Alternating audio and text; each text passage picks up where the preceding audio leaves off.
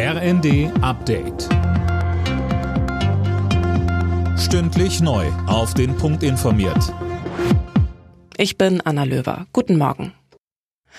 Bei einer mutmaßlich islamistischen Messeattacke in Paris ist am Abend ein deutscher Tourist getötet worden. Das teilte der französische Innenminister mit. Imme Kasten berichtet. Der Angreifer verletzte anschließend noch zwei weitere Menschen mit einem Hammer. Er wurde festgenommen. Bei der Attacke nahe des Eiffelturms soll er Gott ist groß gerufen haben.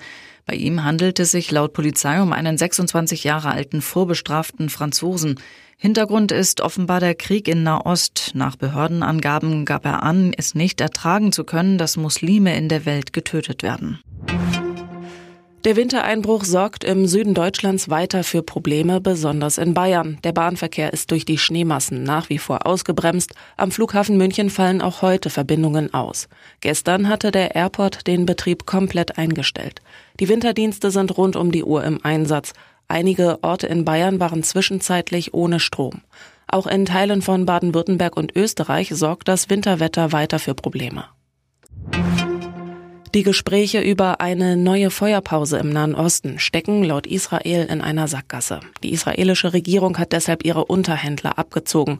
Vorgestern war eine einwöchige Waffenruhe zu Ende gegangen. Seitdem sind die Kämpfe in Gaza wieder voll aufgeflammt.